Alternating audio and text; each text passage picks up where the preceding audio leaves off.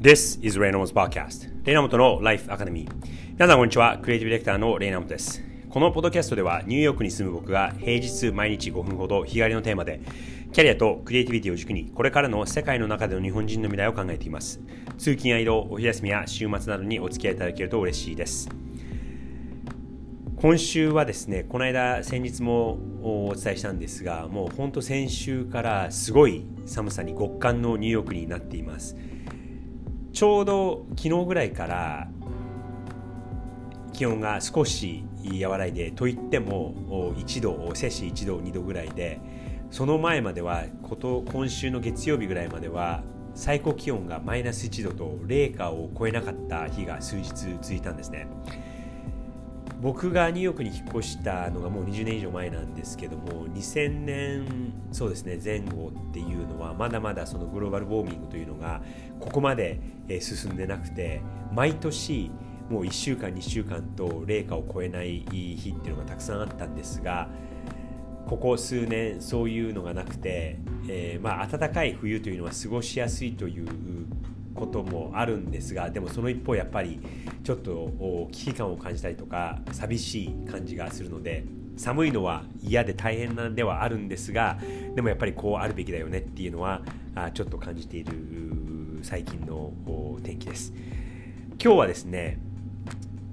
これからのキャリア論のコーナーでいきたいと思うんですが今日のテーマは40代に大切な3つの学び。40代に大切な3つの学びということを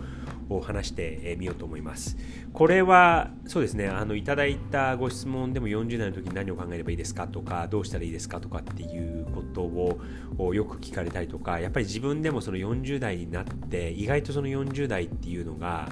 今までに見えてなかった世界が見える一方を思ってた以上に迷うなっていうのはこれは僕だけでもなくて僕の周りでもその40代ぐらいになるともう結構な人がミッドライフクライシスにその中年の危機の時代に陥る人たちが結構いるんですけどもうほとんどそうなんじゃないかなと思います。であの僕も20代30代の頃はそうならないだろうなとは思ってはいたんですが周りの人も自分も含めそれって結構現実的な課題だとは思うのでちょっと参考になればと思って僕なりの3つの、学びを共有してみたいと思います。まずはですね、1つは今までの成功に頼らないっていうことは、意外と大切なのかなと思います。僕はですね20代30代の頃特に30代の頃え、リーダーの立場に立たせてもらって、え、外にもこうだいぶ出るようになってそして自分の考えとかもこう文章とかにまとめて発信するようになって、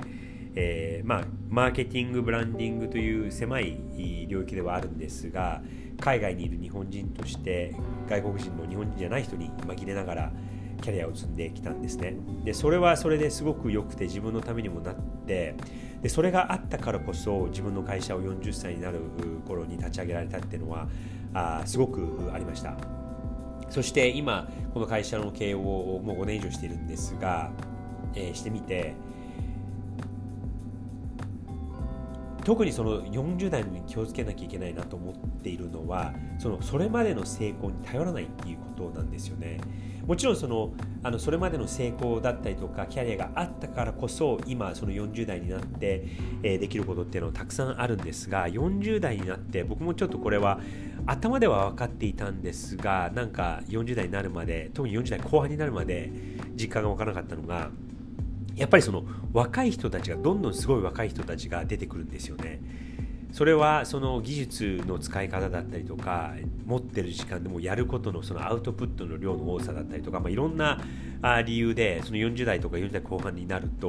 衰えてくるところだったりとか時間がなくなってきたりだったりとか、え他にいろんなこの責任があるのでなかなかその自分の思うように時間が使えなかった使えなくなるっていうのが、えー、出てきて。でその一方その若い人たちが勢いだったりとかやる気だったりとか時間があって、えー、僕の何倍もこうアウトプットできる人たちがいるのでやっぱりそのそれまでの成功がなくてもそういうことができちゃう時代にもなってますし、えー、今まで持っていたあ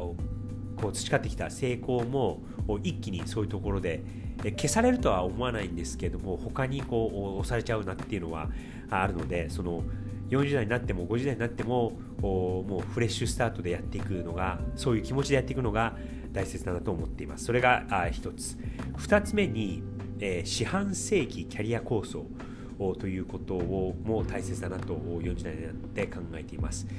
今その100年人生人生は100年と言われる時代にはなってきているんですが、まあ、60歳昔の定年が今65歳には日本ではなってると思うんですけども、まあ、それでも全然元気の人がたくさんいらっしゃって70代でも全然もう仕事をバリバリできるっていうのも結構普通になってきてると思うんですよね。特にアメリカの場合だとあの日本でも同じだと思うんですが政治家のそれこそ大統領のバイデン氏が今もう80歳を超えてるんですが、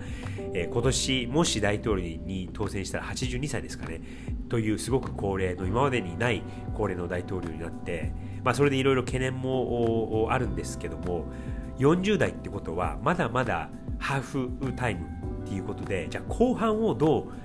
どういう戦略で攻めていくかっていうのを40代の時に考えてそしてその準備をするのがすごく大切だなと40代になって、僕はこれを学びました。それが2つ目。そして3つ目は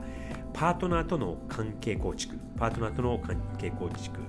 僕はあのこれ皆さんにもお伝えしているのでご存知の通り再婚40になってからですねした人間なんですがえー、やっぱりその今までのその経験があったとしても人と人付き合いの経験があったとしてもやっぱりその、えー、パートナーシップそのこれはパーソナルの面の面でのパートナーシップっていうのはあの花の植物花のようなもので常にこうケアしてあげないと枯れてしまうっていうのはつくづく感じます。これは僕も2回結婚をして2回とも痛感をしているんですがただただえー、だらだらと関係を持っているとお互いいろんなところが嫌になって、え、その関係が崩れてしまう枯れてしまうっていうことがあるのでこれはお互い、え、気にしながらあそれこそそのちょこちょこと水をあげるように花を咲かしていくっていうのが非常に大切だなと思います。これもあの20代30代の頃は分からなかったんですが40代になったなってから分かった大切な学びのことです。まとめると1つは、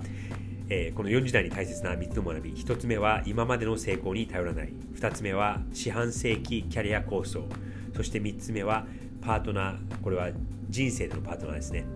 との関係構築。これは、えー、花を育てるようなもの。この3つが40代に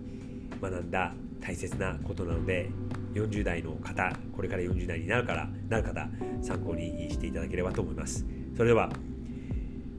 enjoy the rest of the week.